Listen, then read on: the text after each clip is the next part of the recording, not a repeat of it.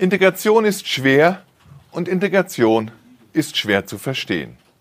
Zu diesen schwer zu verstehenden Regeln gehört, islamischer Religionsunterricht fördert die Integration, weil er an den Schulen in deutscher Sprache stattfindet und weil er die religiöse Unterweisung nicht orthodoxen Imamen in Hinterhofmoscheen überlässt. Über Jahrzehnte hinweg hat die Bildungspolitik in Rheinland-Pfalz diese Entwicklung verschlafen. Als sich die Landesregierung dann endlich anschickte, das Thema zu lösen, fiel ihr auf, der größte Moscheeverband DITIB wird aus Ankara ferngesteuert und fällt einstweilen als Vertragspartner aus. Still ruht nun der See seit über zwei Jahren. Andere Länder sind da weiter.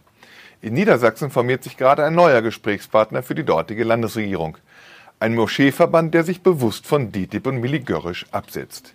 Die Muslime in Niedersachsen schließen kategorisch Einfluss und Finanzierung aus dem Ausland aus. Bravo! Hat in Rheinland-Pfalz mal irgendjemand ausgelotet, ob sich hier nicht eine ähnliche Entwicklung anstößen ließe? Die Landesregierung in Baden-Württemberg geht noch einen Schritt weiter. Um den islamischen Religionsunterricht endlich ausbauen zu können, gründet die Regierung Kretschmann eine eigene Stiftung.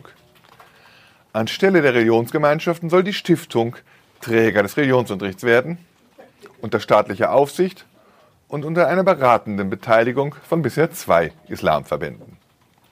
Die gute Nachricht, Erdogans DITIB bleibt dieser Konstruktion beleidigt fern. Der grüne Ministerpräsident hat aber keine Sorge, dass das die Akzeptanz des Islamunterrichts schmälern könnte. Viel zu groß ist der Bedarf. Baden-Württemberg wird halt von einem grünen Pragmatiker regiert. Mein Ratschlag an Ministerpräsidentin Malu Dreyer und ihren zuständigen Minister Konrad Wolf, warten auch Sie nicht länger darauf, dass das passiert, was nicht passieren wird, die Entkopplung der DITIB von der türkischen Religionsbehörde. Reden Sie nicht länger von Integration, sondern tun Sie was dafür.